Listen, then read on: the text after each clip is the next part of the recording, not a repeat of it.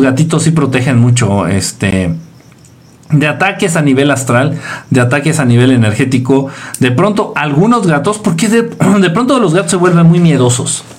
No sé por qué. Pero los gatos pueden llegar a ser grandes protectores del astral. O sea, en situaciones de incubos, sucubos, cosas de esas, de repente los gatitos pueden ser grandes guerreros, grandes protectores. Mm, pero hay veces que los gatitos se vuelven muy miedosos. No sé por qué, honestamente. Pero sí, pueden, sí tienen la capacidad. Eh, buenas noches, pero muy importante, no deben de humanizar a los gatos. Si ustedes miren, los perros son para proteger. Si ustedes quieren un perro de protección, no lo humanices. O sea, no lo trates como humano, ni le des actitudes humanas, ni no, es un animal. Punto, es un animal. La naturaleza del perro es proteger, atacar, este, la naturaleza del perro. Si quieres que el perro conserve su naturaleza, no lo humanices. Si quieres que el gatito conserve su naturaleza mística de protector y de guerrero astral, no lo humanicen. Entonces le hablan a los gatos como si fueran bebés. O les ponen su etercito, o les dan mamila. O sea, no, los mamilas son ustedes por tratar así a los animales. No los humanicen. Dejen que los animalitos respeten, sigan y se guíen por su propia naturaleza, nada más. Y, créame, entonces los gatitos van a ser grandes guerreros astrales y los perritos van a ser grandes protectores a nivel físico. Pero no los humanicen. Siempre hay infiltrados en los libres. Pues sí, es que como son, son este, públicos, pues obviamente va a entrar pues prácticamente quien se encuentre con la transmisión. Los gatos son místicos, sí. Sí, sí, sí, sí, sí, sí se escucha, sí se te oye. Buenas noches, hola, hola, saludos. Conecta el controlador a la compu. Está todo conectado. En serio, está todo conectado. Se me hace que tienes algo mal tú ahí, una, una, una, una mala conexión de, de, tus cables, este, bebote. Aquí está todo conectado, de verdad. Y, aquí me marca que todo marca, todo todo marcha bien. ahí está la, la, música, por ejemplo, de, de la compu. A ver si lo oyen. Esa es la música de la compu. si está todo conectado, creo. Younger than today. Never needed anybody's help in many way. Si está todo conectado. No so the show. Now I finally change my mind and open lock the door. Help me if you can, I'm feeling down. And I do appreciate you being around. Help me get my feet back on the ground. Won't you please, please help me? I know my life is changing in so many ways. My independence is vanished in the haze. But every now and then I feel so insecure. Now I'm fine to change my mind and open lock the door. Help me if you can, I'm feeling down. And I do appreciate you being around. Help me get my feet back on the ground. Won't you please, please help me? When I was younger, so much younger than today, never needed anybody's. ¿No se escucha la música? ¿No se escucha la música? ¡Qué raro! Help me if you can, I'm feeling down. Yo sí lo oigo. A ver, así. A ver, ¿se escucha?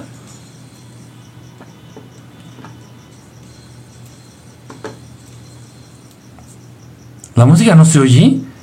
Está muy raro.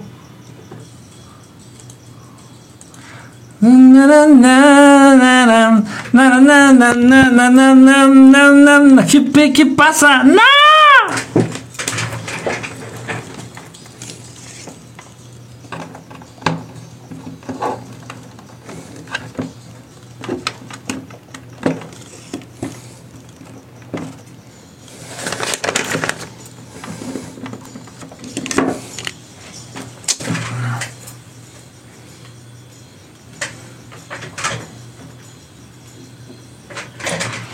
Qué raro.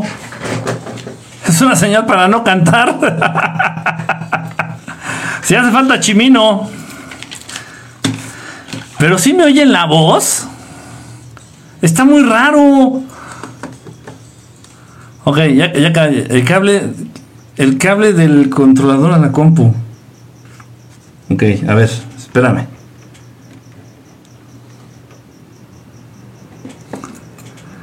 Ajá, acá está. No, sí está bien, todo está bien. Bueno, dentro de lo que cabe, todo está bien. Qué raro.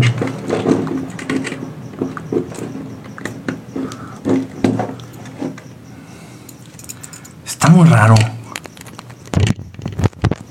Capela. No, no iba a cantar, honestamente no iba a cantar. Pero entonces sí, Bebote tiene razón desde el principio que sonaba algo raro. A ver, ahí díganme si se escucha o no se escucha. Help me if you can,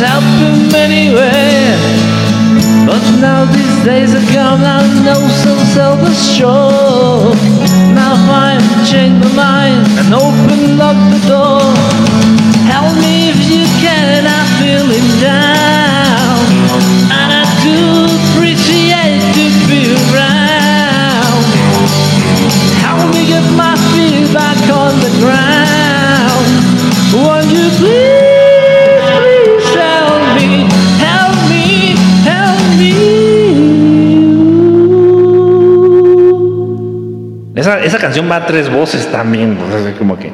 Pero no le moví nada, honestamente no le moví nada, ¿eh? O sea, aquí a la. No le moví nada. Quién sabe, ya han de tener falso contacto los, los, este, los cables, una madre así. Dice por acá, wow, listo. Dice Lili Ramírez, ¿cómo estás, Lili? Saluditos, gracias, gracias por las florecitas. Oscar, cantas bien. Nada más o menos. Soy, soy afinado. Dice, pues muévele al algo, muévele al algo. Ya le movimos, ya le movimos. ¿Falta chimino? Sí, sí, falta chimino. Pusiste tu mano arriba y sonó. Honestamente no le hice nada. Todo estaba conectado igualito, igualito que como cuando empecé. Pero Bebote tenía razón. Es que dijo, pícale, muévele. Bueno, no le hice nada, pero tenía razón. No sonaba bien. Este dice: El eco es mejor amigo de los cantantes. El eco es el mejor amigo de los cantantes. Dice: Saludos, saludos, bro, saludos. Sí, mi amiga ahorita tiene 14 años para el año 2026. ¿Cuántos va a tener? Pues es nada más una suma, ¿o no? Una resta. Es una suma, ¿no? Súmale, ¿qué? ¿Cuántos? Cuatro años, ¿no? Dice, maestro, ¿cómo está? Pues estoy feo, pero pues, mira, ya uno se acostumbra, de repente quitas los espejos de tu casa, ya dice, pues X, ya. Fue Chimino. Sí, dice, saludos, dice, cantas chingón flaquis. Gracias, dice Siqueiros, Patricia, ¿te apellidas Siqueiros? ¿Cómo me, conocí a un amigo en, ¿dónde fue? En la prepa, creo que fue en la prepa. No, en la universidad, que se apellidaba Siqueiros. Este, y creo que sí tenía que ver algo con Siqueiros, con Siqueiros. Se me hace un apellido muy interesante. Dice por acá, con mucha historia. Dice, existe el Leviatán. Algo parecido al Leviatán, sí, sí existe. Sí, sí existe algo parecido al Leviatán. ¿Le picaste? No, no le piqué nada, le piqué las costillas, pero una amiga ahí de la oficina. Dice, no, saludos desde Querétaro, amiguato. Dice, Hawái, Bombay. Esa canción es de, de Mecano, ¿no? Hawái, Bombay. Buenas noches, maestro. Buenas noches, ¿cómo estás? ¿Cómo están? Saluditos desde Querétaro. La de Aguanta un refri. Aguanta un refri. Cantamos la vez pasada, cantamos una de Queen. Contamos varias de Queen. No, la vez pasada, la, transmisión pasada fueron tres horas cantando, güey. No, no. Acabé madreadísimo, madreadísimo. No de la garganta, porque al final de cuentas no canto con la garganta, canto con una zona más abajo, con la garganta de allá abajo. Canto por allá abajo. este, no, si ustedes cantan con la garganta, se la desmadran. O sea, obviamente no aguantas. Si cantas con la garganta no vas a aguantar ni media hora cantando. O sea, no. Es, sería imposible. Estás precioso. Mm, eh, ajustale bien ahí tu, tu celular, este, al, Alex, Alexandra. Ajusta los ajustes, chequen los ajustes, por favor, porque luego son bien, son bien pinches engañosos. Luego los filtros de aquí del TikTok. Sí, de verdad. Si ustedes me conocen en vivo, es no, no mames. O sea, ni al caso este güey con lo que sale ahí en el, en el TikTok. Sí, aquí tengo, aquí tengo, el cachete, este cachete lo tengo lleno de granos. Acá tengo otro, Acá en la nuca tengo otro ojo, pero así como medio tuerto. Ese, no, o sea, son los filtros, de verdad. Te ayudo, te ayudó, Ete. te ayudó, Ete. Perdón, bye. Jolog, Jaguar, no te vayas. Así responder cuando me pregunte, ¿cómo estoy? Pues sí, la verdad, estás feo. Dice, saludos, maestros de Saltillo, Coahuila, ya. Hasta Saltillo, un abrazo allá, toda la tierra ya de del queridísimo este Santiago Segovia. Un abrazo allá a todos los amigos del norte. Este, te grabo un disco. Pues déjame, te mando la lista, mi, lista de reproducción para que me grabes el disco. Está sentado. Me estás al Veracruz. Mira, ha habido transmisiones en donde vienes muy acelerada. Ahora me vienes albureando. Llévate un gato ahí al estudio. No sería mala idea, ¿eh? Fíjese que ahorita últimamente ya, a últimas fechas, ya hablando un poquito en serio, a últimos meses, tal vez en el último año y medio, los últimos dos años, no ha habido tanta no ha habido tanto, tanta agresión por parte de entidades espirituales o entidades em, energéticas eh, hacia mi persona. Cada vez es más difícil, obviamente, para ellos abordarme, cada vez, cada vez es más difícil para ellos acercarse. En fin, eso no quiere decir que no lo sigan intentando, pero cada vez les cuesta mucho más trabajo acercarse. Eh, la gente que viene siguiéndome de Periscope, si están aquí este, presentes. Ah, Deki, ¿cómo estás? Saluditos, Deki. Eh, la gente que ya me sigue desde Periscope o desde YouTube, desde mis inicios de hace unos 10, 9, 10 años, no sé, más, se han de acordar que de pronto había transmisiones en las que estábamos completamente en vivo en, en YouTube, en Periscope, en Facebook, y de pronto empezaban a pasar cosas. De pronto empezaba, se abría la ventana, o se abría la puerta. Este, me acuerdo que las primeras transmisiones que hice las tenían, las hacía en un departamento. Gracias, gracias por el corazoncito. Las hacía en un departamento en donde vivía yo solo. Ya después llegué ahí a vivir con, con alguien. Eh, y pasaban cosas, y ya cuando empezaban a pasar esas cosas, se empezaban a, manifestar ataques, ataques este, psíquicos, ataques energéticos, ataques espirituales a mi persona, en contra de mi persona. Entonces, y, pero de repente con consecuencias muy físicas. Entonces, sí hubo transmisiones incluso en, incluso en las que llegué, este, de este, por a consecuencia de este tipo de ataques, llegué a vomitar. Llegué a vomitar y sí, yo sentía, obviamente, que estaba ahí atravesando una situación bastante extraña. Muchas veces detenía la transmisión y me dedicaba a sobrevivir ahí a lo que me estaba pasando. En algunas otras ocasiones no me daba tiempo ni siquiera de apagar el celular, simplemente dejaba el celular corriendo y me ponía ahí a, a luchar, vamos a decirlo así, a luchar contra aquello que tenía yo que luchar. O sea, de verdad eran cosas muy, muy, muy feas, muy raras, muy... Eh, a veces difíciles de creer. De pronto también a personas que me seguían, de personas que me seguían también, este, también les empezó a pasar. Y bueno, es, obviamente siempre estamos expuestos, siempre estamos expuestos. Si hablas de estos temas, eh, e, existen entidades energético-espirituales que son como sicarios para aquellos que gobiernan el mundo. Entonces ya sé que te mandan un gris, que también lo han hecho, o sea, ya sé que te manden un gris, un extraterrestre gris, a meterte un calambre, a meterte un susto para que tú te alejes de todo esto, o ya sé que te manden una entidad energético espiritual, no sé, llámale demonio si quieres, atacarte o asustarte, o ya sé que también pueden mandarte un espíritu como tal, a un fantasma, vamos a decirlo así, para asustarte, para generarte miedo, para que te alejes de estos temas. Entonces van a tratar de insistir, insistir, insistir, insistir, para hacértelo cada vez más difícil, para hacértelo cada vez más complicado, o simplemente para darte miedo. Pero, pero miedo a qué? ¿Miedo a qué? ¿A morir? Todos nos vamos a morir. Tarde o temprano, es más, nadie sabemos cuándo ni cómo nos vamos a morir. Pues ahorita en dos segundos. Entonces, miedo a morir. Y ya cuando lo entiendes, ¿qué es lo peor que puede pasar? Lo peor. ¿Morir? Eso no es lo peor. Lo peor, lo peor sería que esté comprometiendo mi voluntad. O sea, que tenga yo mi voluntad comprometida. O sea, o mi libre albedrío comprometido. O sea, lo que se entiende como, como, como venderle el alma al diablo. Lili, besote, que descanses. ¿Sí me explicó? Entonces, eso sí es grave, eso sí es terrible. Entonces, no poder hacer lo que tú quieras o lo que, lo que, lo que tengas que hacer, sino lo que hayas firmado que tienes que hacer, o, el compromiso que, o sea, cumplir el compromiso de hacer lo que tienes que hacer, vender tu libre albedrío, comprometer tu, tu libertad, tu libre albedrío, eso sí es grave. Pero morir, todos van a morir. Hasta el más millonario, hasta el más pudiente, hasta el más influyente, se lo va a cargar la chingada y se va a morir. Entonces, miedo a algo que va a pasar, así como que no creo. No creo. Entonces ya cuando lo entiendes, ya, ya, ya realmente ya no hay esta situación de apuro ni de, ni de miedo.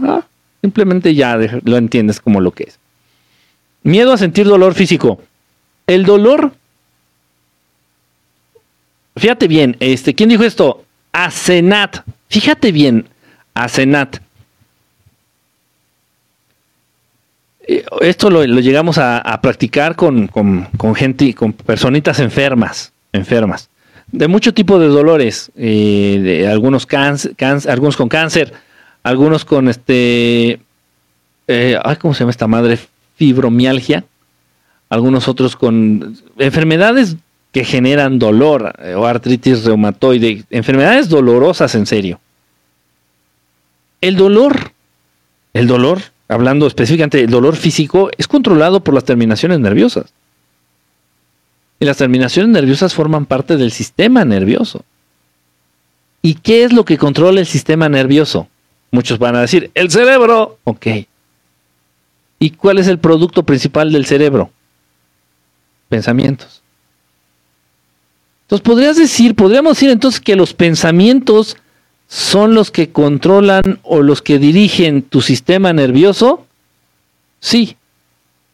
¿Podría decirse entonces que los pensamientos son los mismos que se encargan de generar, de aumentar o de desaparecer el dolor? Tal vez.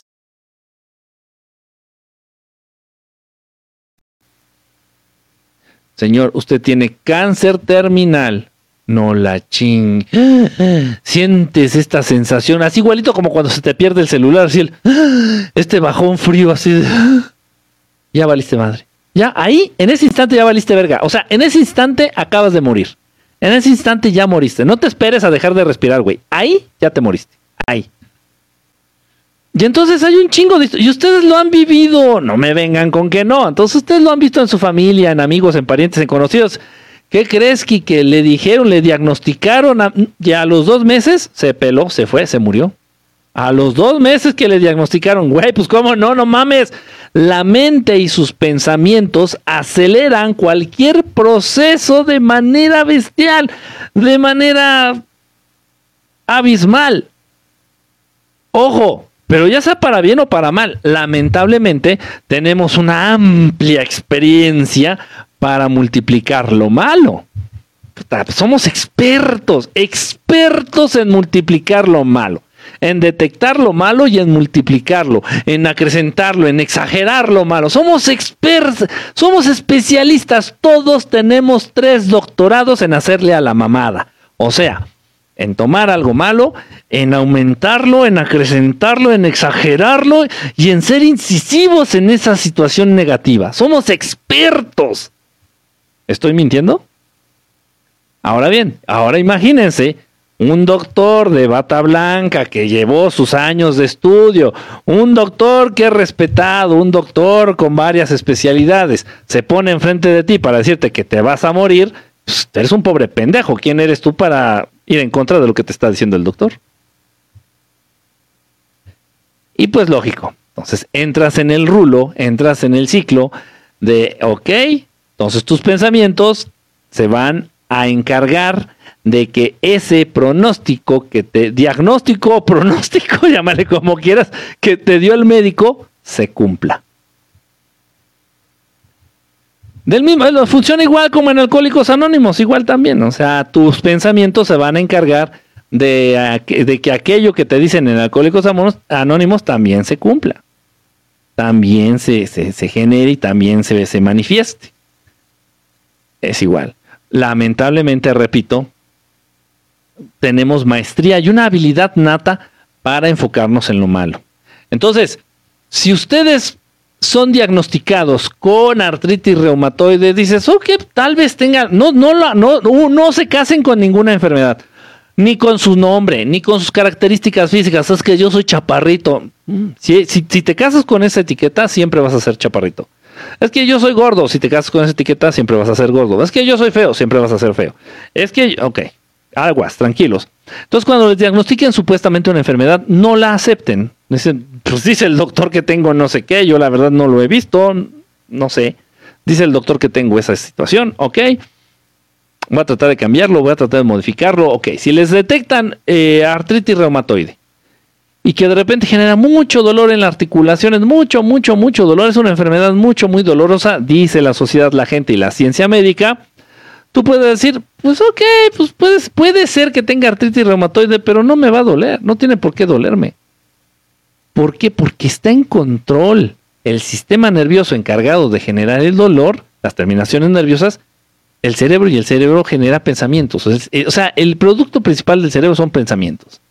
Y si los pensamientos que generas tú se enfocan a no sentir dolor, no hay por qué sentirlo.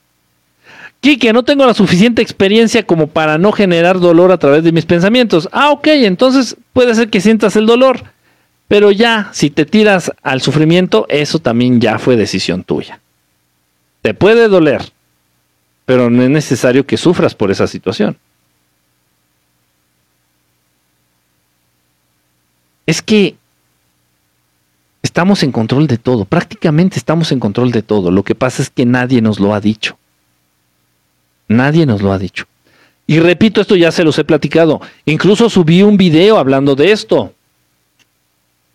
Había, érase una vez un grupo de mujeres mexicanas que iban a dar a luz.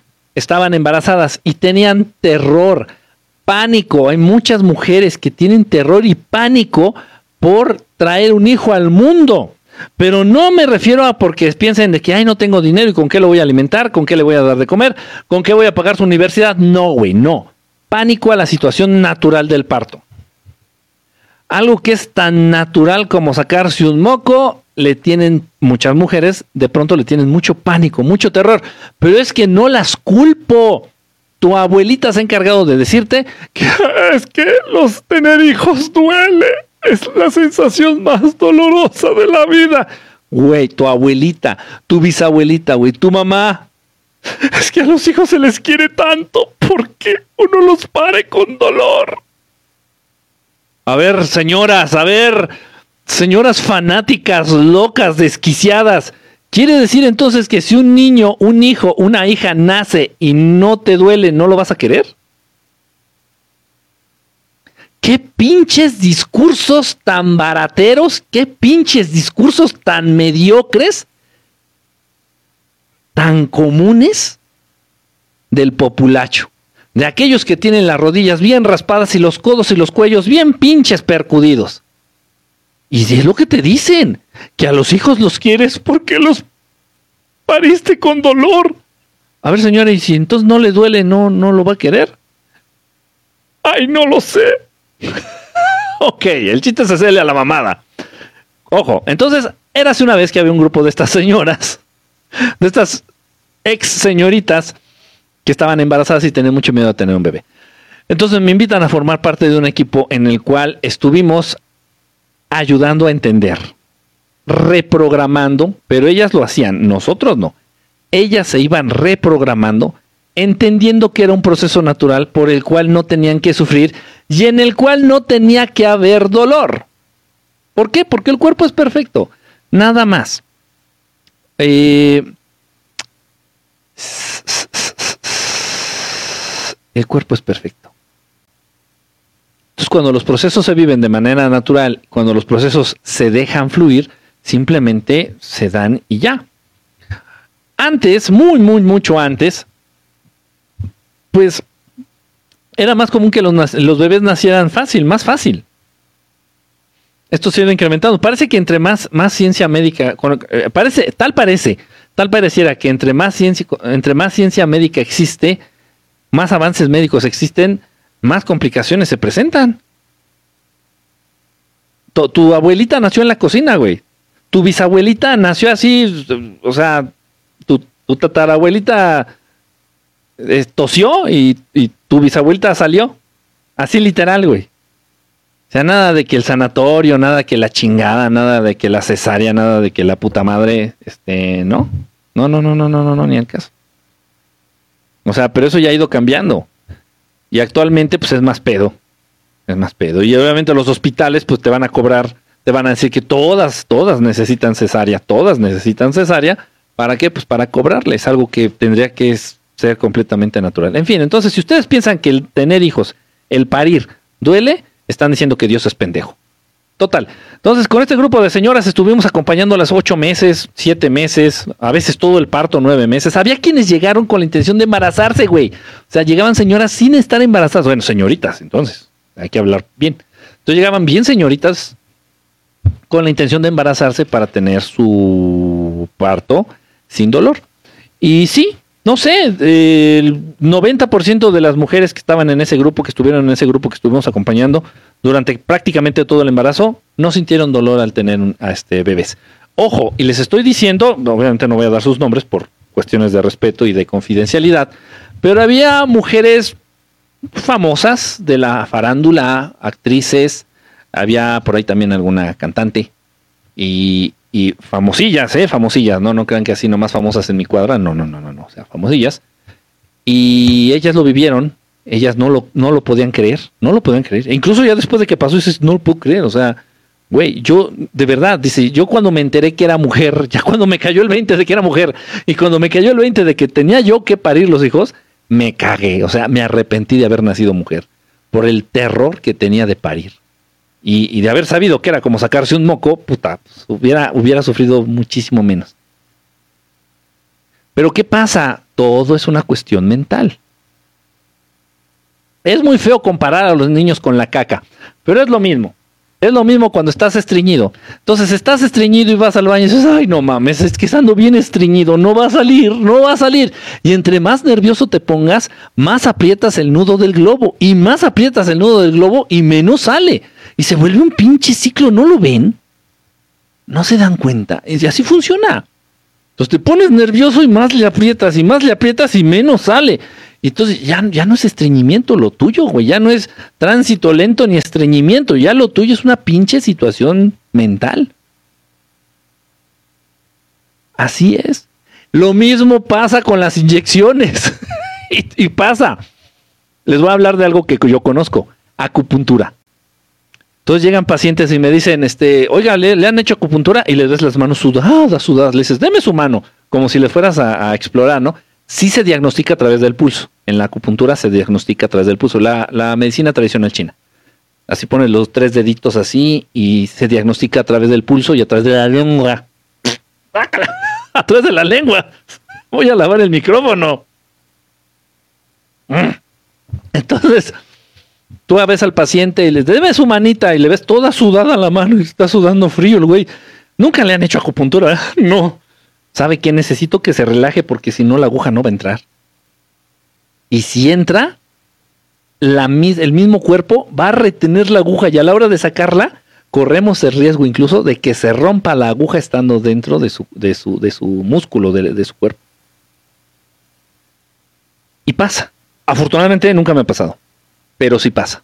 Entonces cuando estuve trabajando en una clínica ahí este, en el centro de la Ciudad de México, ahí en el barrio chino, me llegaban pacientes o pacientes muy nerviosos, así, sudando de que no, agujas, no, duele.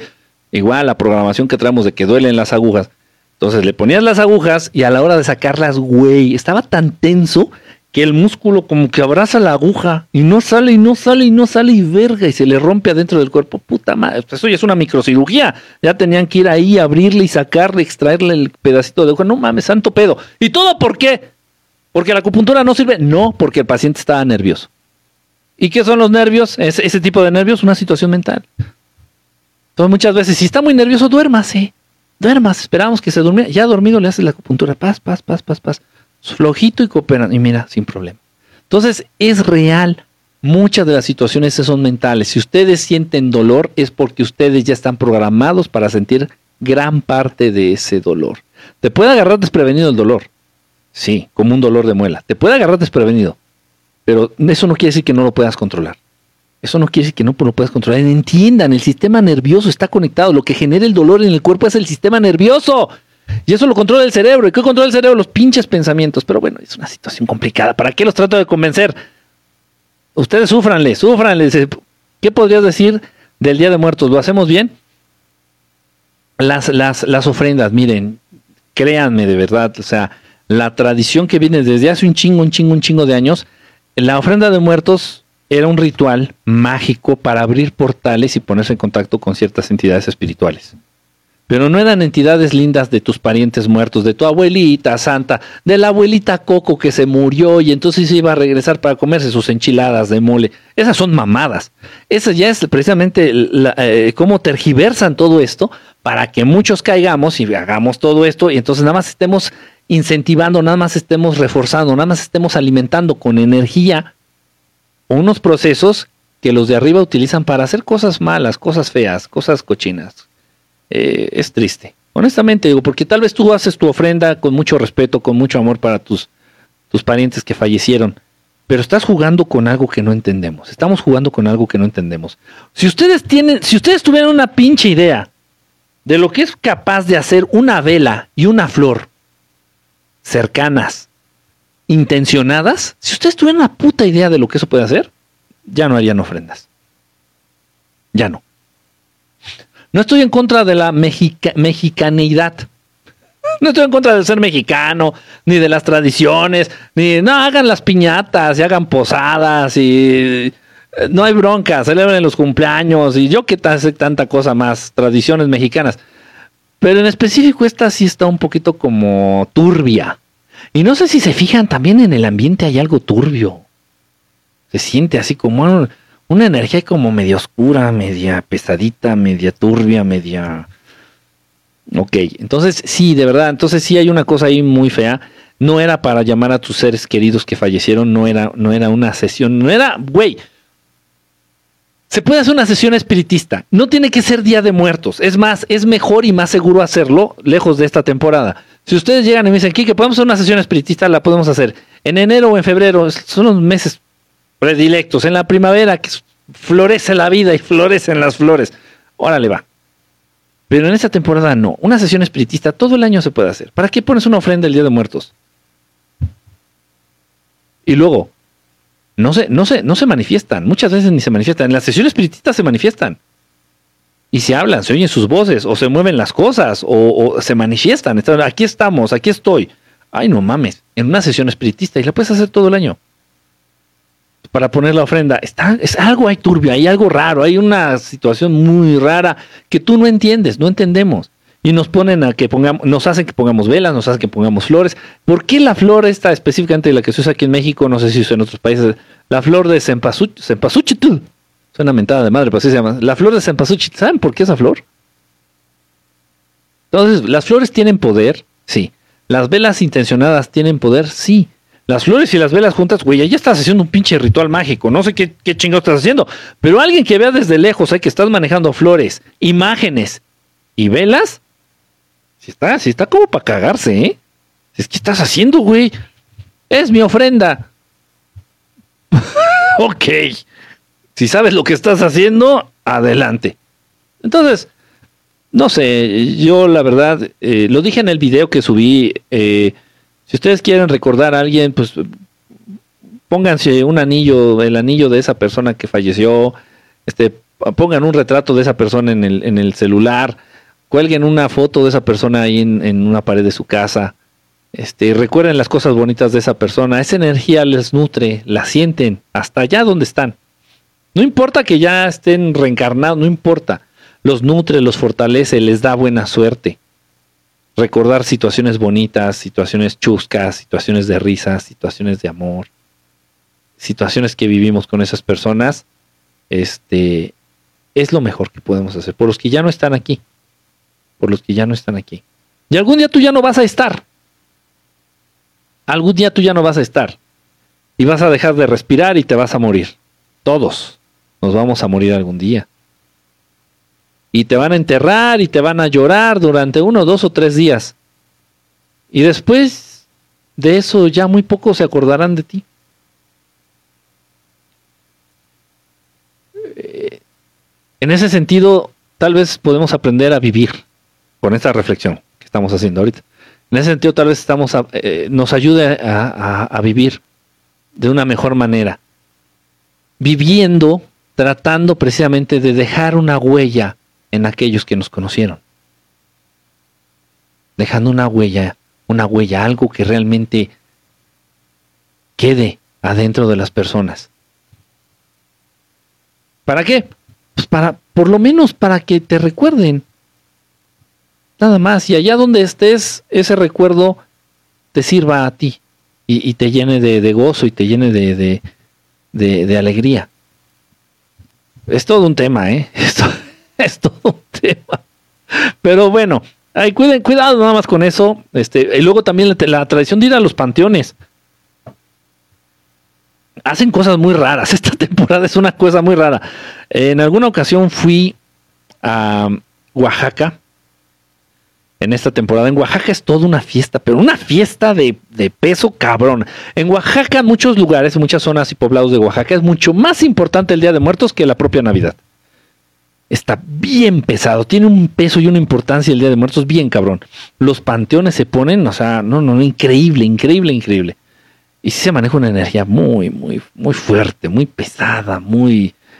Y hay mucha presencia de entidades por las calles, se dan muchos casos de posesiones, yo lo vi la vez, la vez que tuvimos oportunidad de ir dos años consecutivos a Oaxaca en estas fechas. Está, bien cabrón, está bien cabrón. Pero bueno, cada quien que haga lo que sus huevos le dicten. Dice por acá, este, Leonora dejando una estrellita, gracias, Bebote, guapetón. Este, es mucha gente que entra en paranoia y eso los mata. La mente, la mente, la mente puede ser esa, frase este, del buen Leonardo Stenberg Dice que la mente puede ser tu mejor amiga. La mente bien educada, controlada, bien domesticada puede ser tu mejor amiga. Y la mente puede ser también tu peor, tu peor enemigo. Eh, depende de nosotros. Dice por acá, ¿por qué esas flores? Dice, ¿por qué? Dinos, ¿por qué? No, no, no. O sea, ¿por qué las flores de Cempasúchil? Porque tienen precisamente una, una facultad especial para abrir portales eh, este tipo de portales. Sí, sí. Las rosas. Híjole, es que esto es todo un tema. De hecho, esto es un taller.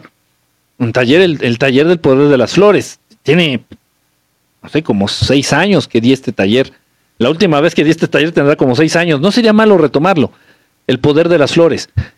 Lo los que han tomado talleres conmigo o en algún otro lado que tengan conocimiento, por ejemplo, de los hermanos pleiadianos, pleiadianos, las flores, las rosas, las, las flores, las rosas son de origen pleiadiano. Las rosas fueron traídas a este planeta por pleiadianos.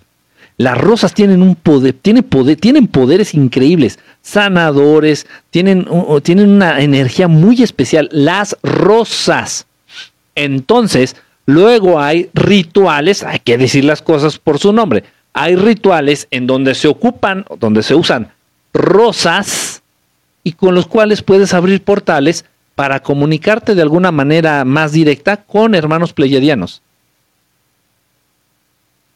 ¿Y por qué las rosas? Pues porque es la flor específica para llevar a cabo ese ritual, nada más.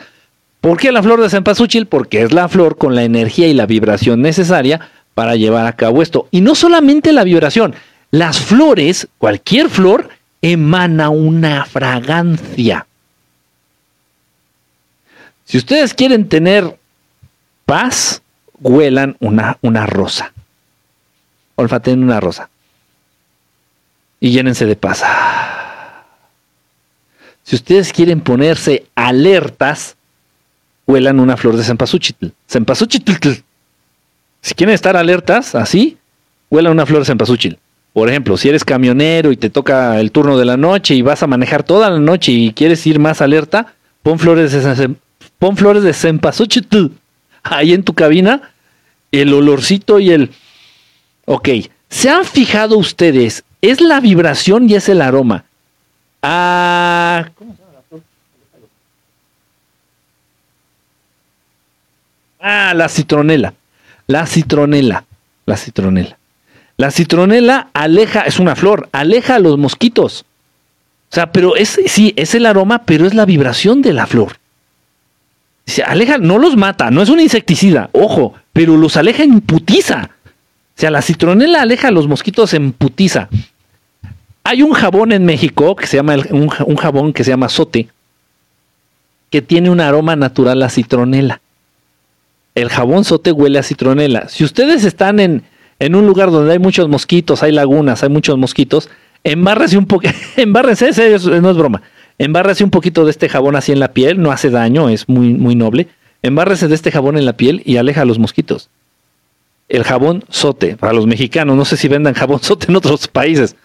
Entonces es la vibración y, el aroma, o sea, juntos, trabajan juntos la energía, la vibración y el aroma de esa flor para llevar a cabo un cometido. Igual la flor de cempasúchil, igual eh, la citronela, igual las rosas, igual los claveles, igual, igual, igual. Si quieren ustedes sentir paz, ah, así, eh, paz pero a un nivel meditabundo, o sea, como para meditar los claveles. Pueden ustedes rodearse de claveles, de claveles blancos. Huelan la fragancia del clavel.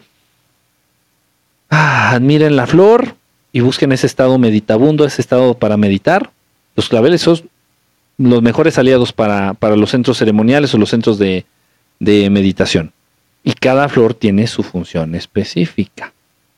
Entonces, pero bueno, eso ya tenemos, ya, todo, es todo un pinche taller, imagínense, esto es mucha información. ¿Se qué hacen las velas y las flores juntas? Pues nada, imagínate, trabajar juntas, cada una tiene un poder. Ahora las juntas, olvídate.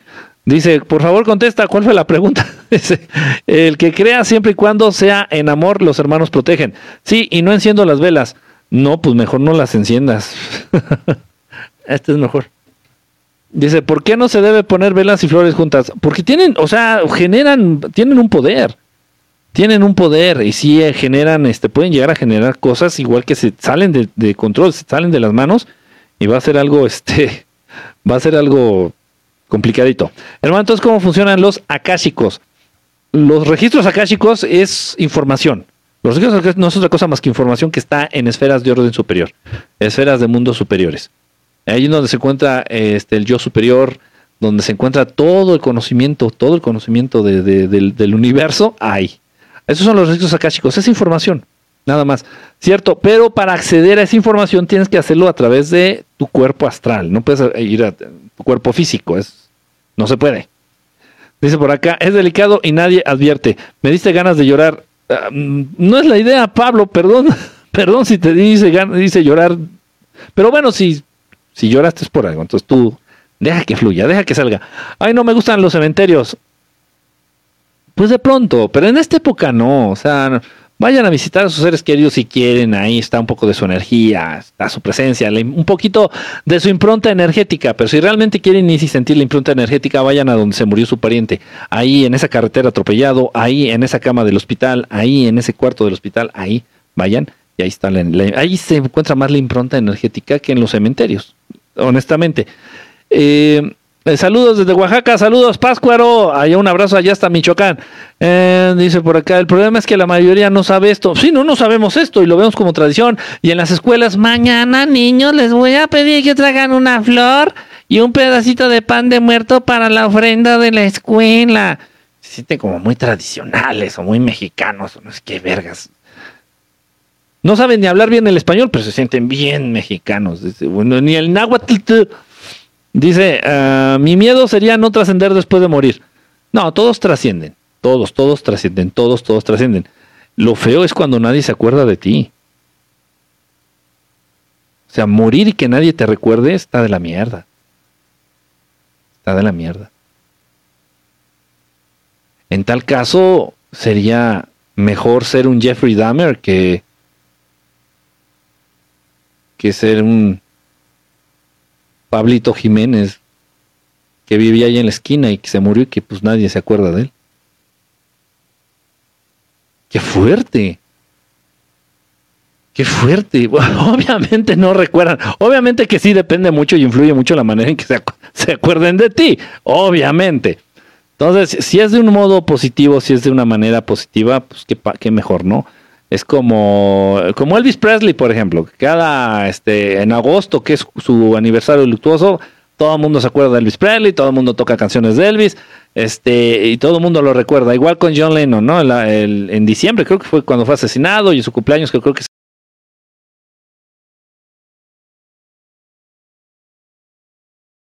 año con eso es bueno, ok. Y la gente, muchísimos, millones de personas lo recuerdan con mucho cariño, escuchan su música, siguen vivos a través de sus canciones. Es una cosa muy interesante. Así como el escritor sigue vivo a través de sus obras, así como el escultor sigue vivo a través de sus obras, así como así es como los cantantes, o bueno, en este caso también los autores, los que hacen las canciones, siguen vivos a través de, la música. Una cosa interesante. ¿eh? Por eso, si pueden, pues escriban un libro de lo que quieran, de cocina o de, lo que quieran, ¿eh? cómo, cómo combatir los callos, o yo qué sé. Hola, ¿cómo explicas que desde pequeño nunca me gustó estas fechas?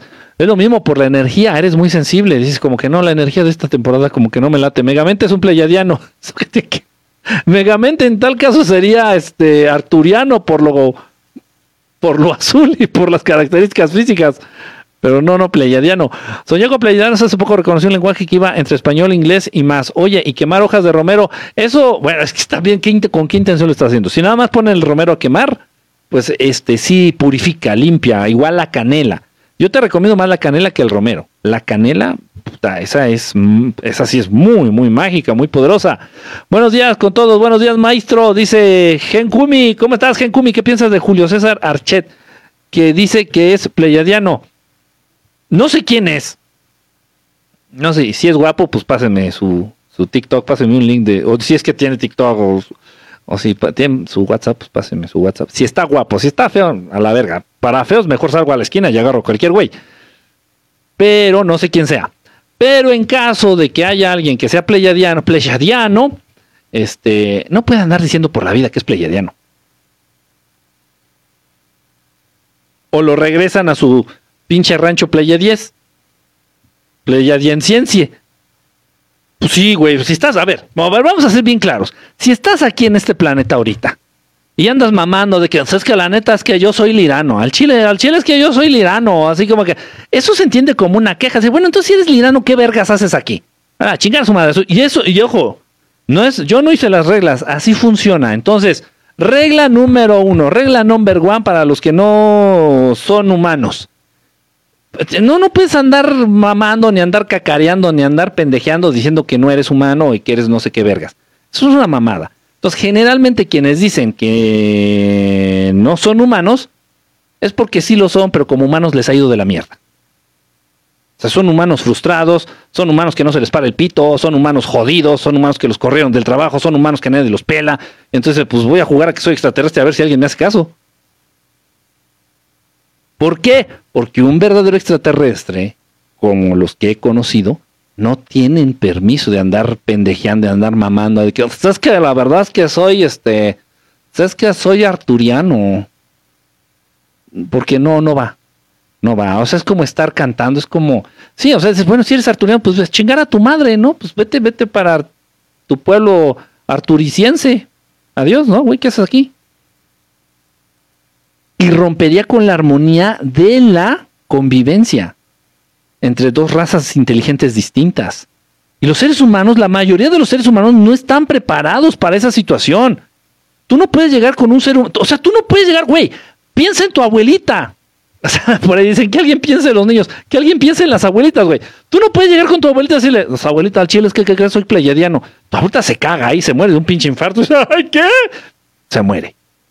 Entonces no mamen, o sea, no, eso no, no va, no va, no va. Y quien realmente es extraterrestre no lo anda divulgando. Ahí tienen, a, hasta, hasta creen que les voy a decir quién es. No, ahí investiguenle un poquito. Pero sí, sí hay, sí hay extraterrestres. Hay muchos extraterrestres, muchos más de los que ustedes creen. Incluso algunos taxistas que eh, aquí en Ciudad de México, algunos taxistas con los que te has subido y lo ves raro, dices, ay, qué señor tan extraño.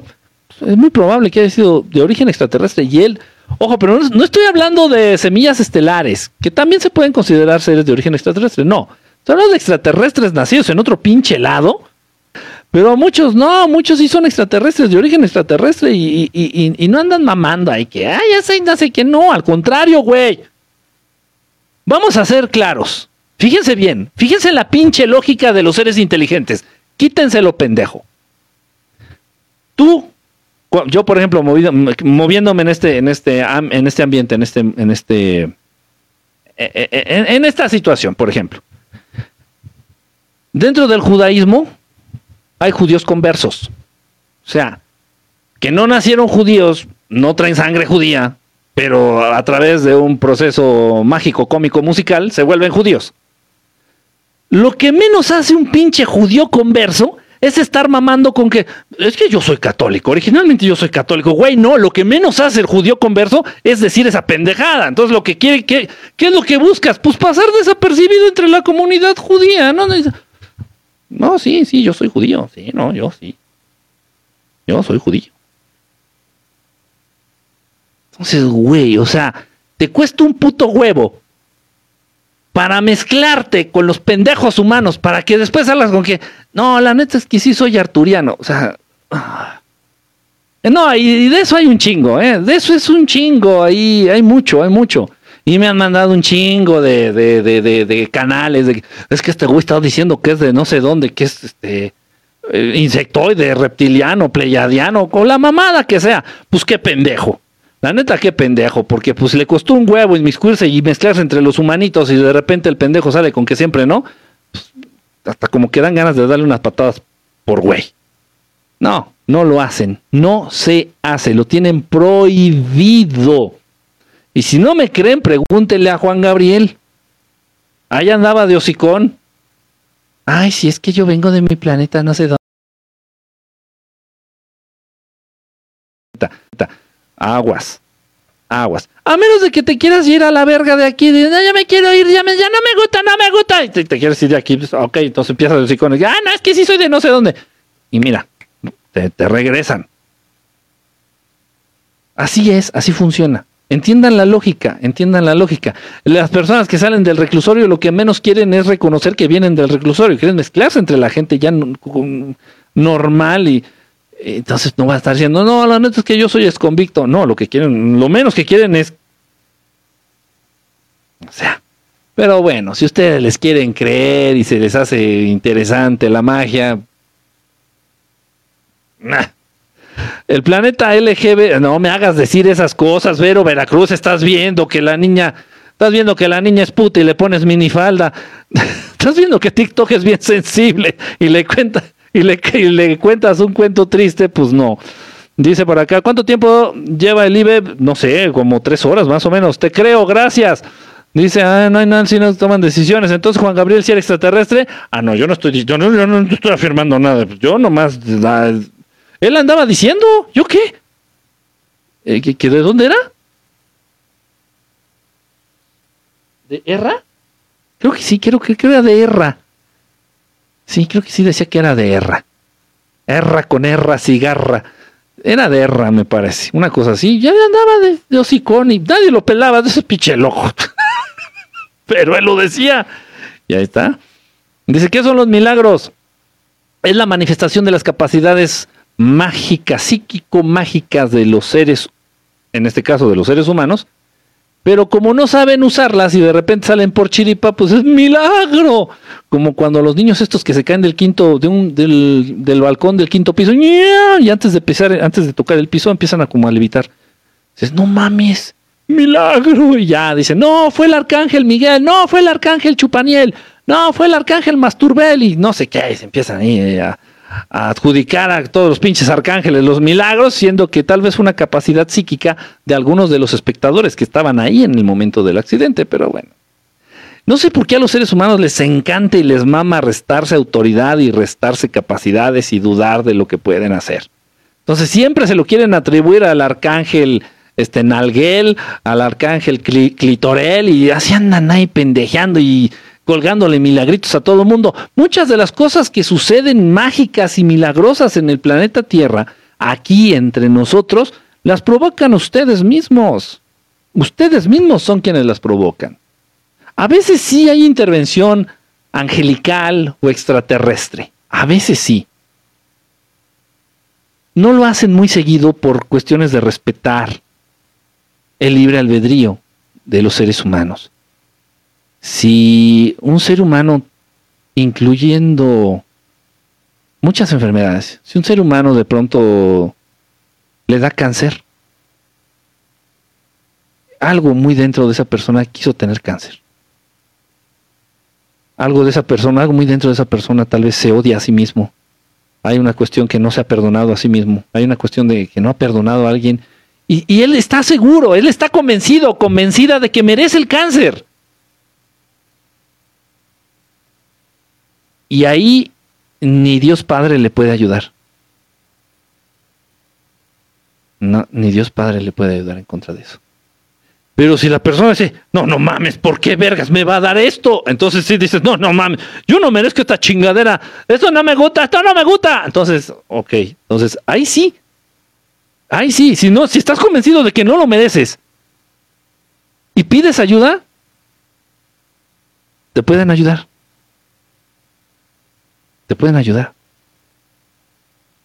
Pero tienes que estar verdaderamente convencido de que no mereces esa madre. Nos autosaboteamos, dice aquí, ¿quién dijo esto? Se merece un beso así tronado, a Concagua. No tienes nada que ver con la Comisión Nacional del Agua, ¿verdad? Porque tengo ahí una pinche deuda. No, ¿verdad? Bueno, de todos modos dice, nos autosaboteamos aquí el representante de, la Conagua. Cebró, soñé tres veces con una nave triangular plana, ambos nos vimos en el sueño. Ambos nos vimos en el sueño, ah, caray. Las naves triangulares, por lo general, por lo general, suelen ser de origen lirano o reptiliana. Si la nave era muy, muy grande, tal vez era, reptiliana. Si era de un tamaño moderado, tal vez era de origen este, lirano. Es muy, muy probable. ¿eh? La diferencia entre aliens y ángeles es el nivel de conciencia. Mm, sí, en parte sí. En parte sí. Todos los seres inteligentes, aliens, extraterrestres, humanos y anexas y parecidos, han atravesado un proceso de evolución de conciencia. Los ángeles nacieron casi perfectos. Ellos fueron creados de esa manera, casi perfectos. De la mano directa de Diosito, los ángeles fueron creados casi perfectos. O sea, los ángeles no andan con sus mamadas de que no, güey, es que la evolución de conciencia, ellos ya están en un nivel ya, güey, o sea, cuasi perfectos ya. Para guiar, para ayudar, para apoyar en estos procesos con los, con los que están por graduarse, ¿no? Con los otros, que no son ángeles. Más o menos. Dice por ahí, dice, eh, por su gorra y sus ojotes. ¿Cómo? ¿Cuál gorra? ¿Mi gorra? ¿Me dijiste ojete o me dijiste, dijiste ojete? ¿O qué dijiste? Háblanos de la torre de Babel. De Babel. Hoy tuve un viaje astral por primera vez, pero me asusté. Con calma, ando, ando, Ash, con calma, este, no tengan, no tengan miedo, no se mueren, en el, en el viaje nadie se ha muerto, ¿eh? Ustedes con, con seguridad. ¿Qué diferencia hace el ángel el nivel de conciencia? Dice, el cuerpo es distinto, el ángel es 100% energía. Bueno, no, no 100%, pero el ángel es casi pura energía. Y los extraterrestres no, los extraterrestres se manejan máximo en un nivel del 80% de energía en sus cuerpos y el 20% materia. Los seres humanos se manejan al, al revés, los seres humanos son 20% energía y 80% materia. Entre más evolucionas en tu nivel de conciencia, vas modificando este porcentaje energía-materia en tu cuerpo. Obviamente, entre más energía tengas en tu cuerpo, pues más vas a durar en este mundo y menos te vas a enfermar. Es que, es que el virus del ébola no, no, no progresa, no prospera en energía. Necesita de un cuerpo. Ay, mi, ay, no, ya me chingué la punta de mi lapicero. Ah, sí seré, güey.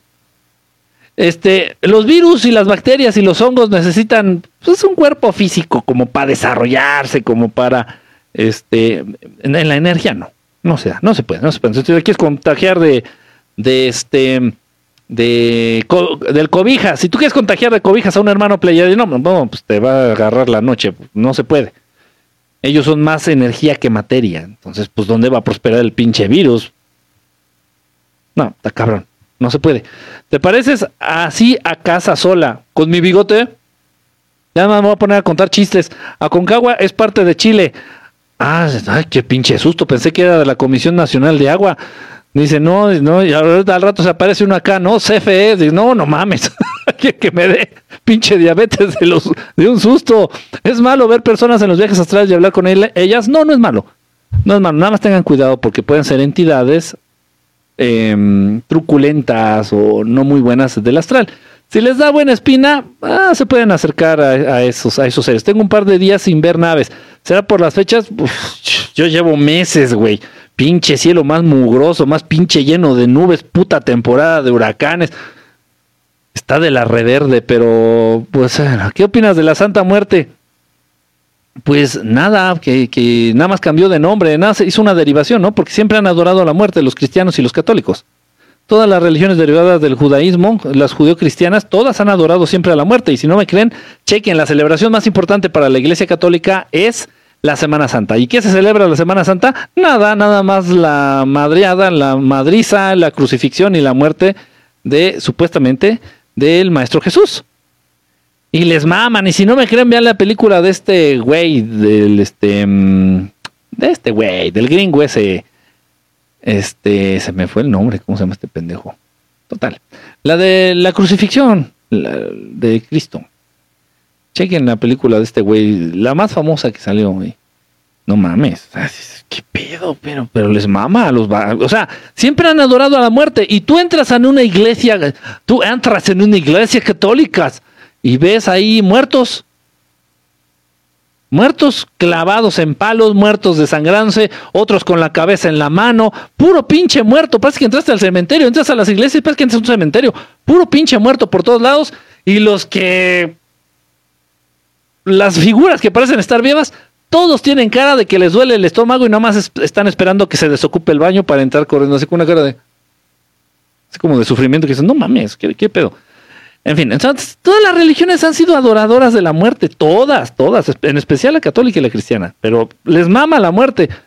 Pues nada más ya la aterrizaron de manera descarada. La Santa Muerte, pues, pues yo no veo mucha diferencia. ¿eh? No veo mucha diferencia. Lo que pasa es que los de la Santa Muerte son más directos y se andan con menos pinches rodeos. Y a los católicos y a los cristianos, ¿cómo les encanta hacerle a la mamá Daniela? ¿Cuándo harás el video de San Francisco de Asís? Son videos fuertes, Lilito. Eh, son videos fuertes. Hay que hacerlo y armarlo bien, estructurarlo perrón. Unos conocidos de Colombia me propusieron a mí y a mi esposa que colocara una vela y una flor blanca. Mm no se metan con velas, no se metan con flores. Si quieren regalarle flores a su esposa, flores. Si quieren velas, pues nomás para cuando se vaya la luz. Dice, ¿cómo es una nave de los buenos? ¿Nos podrías comentar más sobre los Urma? Este, unos sonidos de campanas para atraer ángeles. Híjole, no, no sé si los sonidos de campana. Miren, nada más vamos a entender una cosa. Eh, pues ya saben ustedes que la Iglesia Católica no se distingue por ser la más buena, ¿verdad?